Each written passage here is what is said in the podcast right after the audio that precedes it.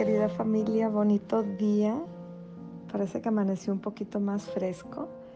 Es día 16 de junio del 2020 y el tema de hoy es el valor de los pensamientos. Y lo voy a basar eh, en Corintios, va a estar los dos versículos principales, los voy a tomar de, de Corintios. Y el primero, primera de Corintios 5, 6, dice, ¿no se dan cuenta de que ese pecado es como un poco de levadura que impregna toda la masa? Y luego más adelante dice, desháganse de la vieja levadura. ¡Wow! Pues aquí está relacionando el pecado con la levadura.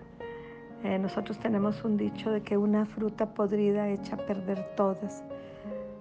Pero en este caso la levadura, el deshacerse de la vieja levadura, es de los viejos hábitos, de esos pecados que a veces consideramos insignificantes, pero que en nuestro ser espiritual tienen grandes consecuencias. A veces creemos que porque no se ve, que porque, ay, bueno, es tan solo un pensamiento, puede ser insignificante. Pero el valor de los pensamientos, le puse el título, porque si empezamos a darle el peso, tanto peso a los pensamientos como a las palabras y a las acciones, vamos a entender el por qué muchas veces no podemos enderezar nuestro caminar. Desháganse de la vieja levadura. La doctora Carolyn Leaf dice que los pensamientos son cosas reales. Carol Leaf ha estudiado por los últimos 30 años la estructura de los pensamientos, es una neurocientífica y ella está basada en la física cuántica, es su especialidad. Pero dice que los pensamientos son cosas reales que tienen un estado y un territorio mental. O sea, realmente se ocupan un espacio en nuestra mente. Y ella dice que mientras pensamos, estamos creando cambios estructurales en el cerebro. Y entonces nosotros realmente estamos decidiendo si creamos estructuras que nos van a dar paz, estructuras que nos van a, poner en armonía o estructuras que nos van a llevar posteriormente a cometer errores. No se dan cuenta de que el pecado es esa levadura que impregna toda la masa. Entonces lo que uno piensa, nuestro cerebro está construyendo. Los pensamientos tienen ese estado real, ocupan ese espacio y esos pensamientos posteriormente están impactando las percepciones futuras y están impactando nuestras palabras y pueden realmente influenciar todo lo que piensas, todo lo que dices y todo lo que haces. Los pensamientos tienen una raíz en todas las acciones o palabras que nosotros hemos emitido. Son reales y deben de tomarse muy en serio. Eh, a mí me da risa porque tengo una amiga que dice que es muy, muy, muy reservada, pero la conozco también que nada más con su carita le puedo decir, pero lo pensaste. Entonces a veces estamos esas personalidades, yo soy de las que opino, me gusta opinar cuando estoy en el ambiente de confianza y ella nada más mueve los ojitos para hacer, aseverar algo o para negarlo cuando se trata de temas que no son de nosotros. O sea, realmente es una persona muy que amo mucho. Pero le digo, pero lo pensaste. Entonces, podríamos realmente evaluar, ¿es lo mismo pensar que decirlo? Pues muchas veces incluso es mejor decirlo, porque ya salió de ti. Y cuando tú lo piensas y lo estás ahí digiriendo y lo vuelves a pensar y lo vuelves a pensar y no tienes la oportunidad de que alguien te ayude a rebotarlo o a decirte, oye, no, eso está mal por esto o yo tengo esta versión, entonces tú te vas a quedar con ese pensamiento y lo estás alojando y le estás dando un espacio y un lugar en tu cerebro. En 2 de Corintios 10.5 dice, derribando todo argumento y altivez que se levanta contra el conocimiento de Dios y llevando cautivo todo pensamiento a la obediencia de Cristo y estando prontos para castigar toda desobediencia. Una desobediencia vino de un pensamiento. Las desobediencias no vienen de una acción sin pensar. Normalmente se piensa, se mastica un poco, se digiere y luego se hace. Entonces aquí nos están diciendo que capturemos los pensamientos rebeldes, que debemos de capturar esos pensamientos y debemos enseñar a obedecer a Cristo. Los pecados siempre vienen por desobedecer a Dios. Entonces, ¿cómo vamos a hacer nosotros para detener esos pensamientos?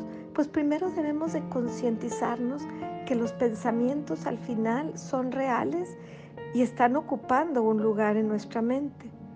Si nosotros permitimos a los pensamientos que echen raíces en nuestra cabeza, en nuestro cerebro, si les damos energía al pensar en ellos uno y otra vez, al compartirlo, y somos de esos este, propulsores de chismes, de pensamientos, pues ahora sí que estamos poniendo la levadura y estamos ayudando a leudar la masa.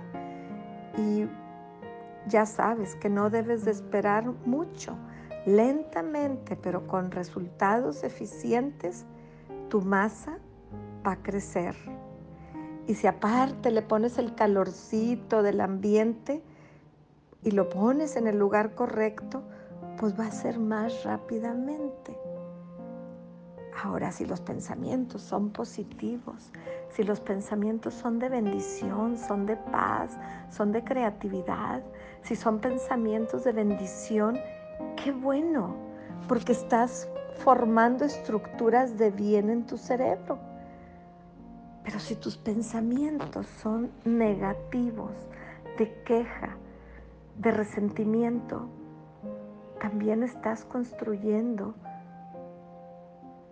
estructuras negativas en tu, en tu cerebro que van a impactar tu comportamiento de aquí hasta que te des cuenta que tú eres responsable de tus pensamientos.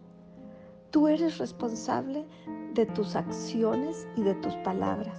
Entonces el único que puede detener los pensamientos es uno mismo. Ahí sí que no hay influencia. Y cuando alguien te comente algo negativo, que esa es la importancia de estar en ambientes positivos, en ambientes de paz, en ambientes de amor, porque todo lo que tú estás viendo, lo que estás metiendo a tu cerebro, tú tienes que acomodarlo en algún lugar.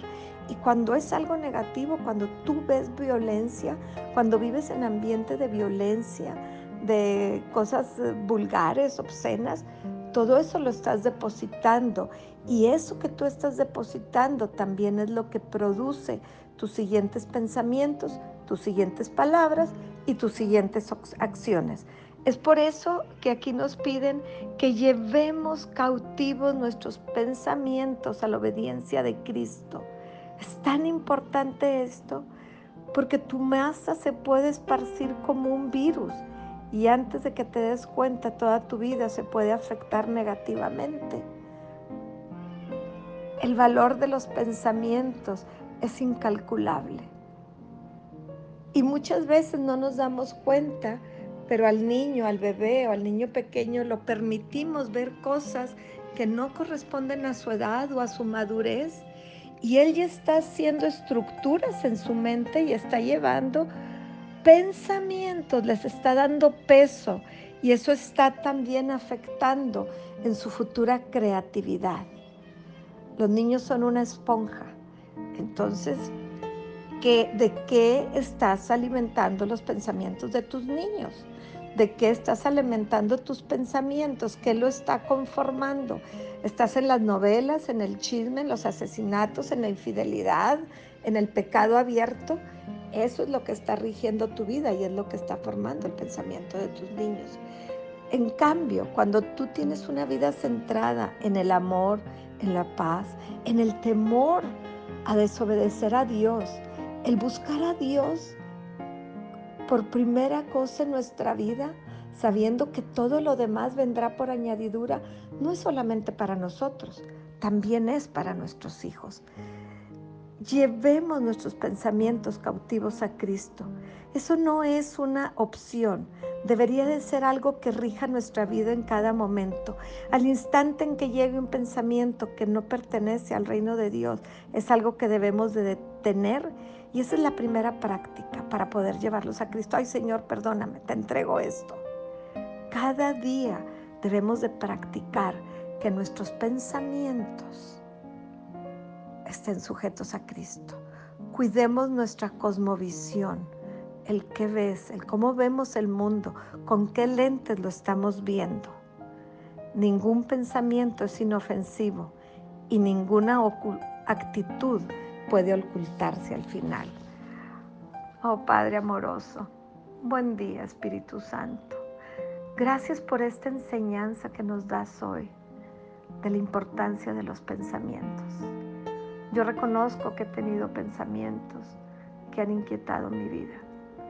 Yo reconozco, Señor, que algunas personas me contaminan y me hacen pensar cosas que me roban la paz. Pero hoy vengo, Señor, a pedirte ayuda. Tú dices en tu palabra, y tu palabra es fiel, clama a mí y yo te responderé. Y yo vengo a clamar, Señor, para que me dé sabiduría, para detener todo pensamiento que puede crear una raíz de amargura, de resentimiento.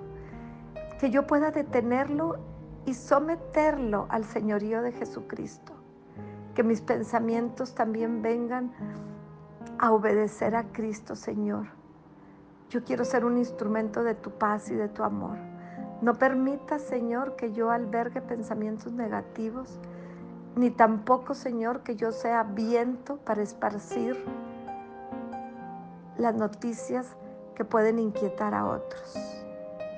Ayúdame a discernir desde que el pensamiento llega a mí, desde que la palabra llega a mí para yo poder discernir y erradicarla de mi mente, Señor. Es cierto que no puedo impedir que los pájaros vuelen sobre mi cabeza, pero sí puedo impedir que, que hagan nido en mi cabeza. Que esos pensamientos que llegan, que yo tenga el valor y la capacidad para erradicarlos, que vuelen de mi cabeza, Señor. Y que solamente lo que es bueno, lo que es agradable, lo que es perfecto, lo que es de amor y de paz, haga estructura y eche raíz en mi, en mi mente, Señor. Gracias por esta enseñanza y hoy decido someter mis pensamientos al señorío de Cristo. En el nombre de Jesucristo. Espíritu Santo, muévete con poder en cada mente de las que están aquí. Trae a su memoria pensamientos que tienen que ir erradicando. Ayúdanos a ser nuevas criaturas. Entender que las cosas viejas ya pasaron y que en Cristo Jesús todo es hecho nuevo. Amén, amén.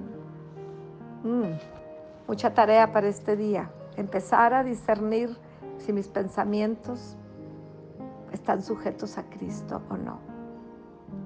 Bonito día.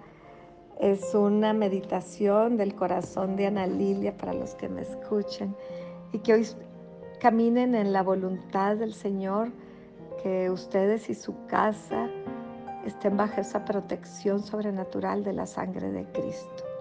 Amén.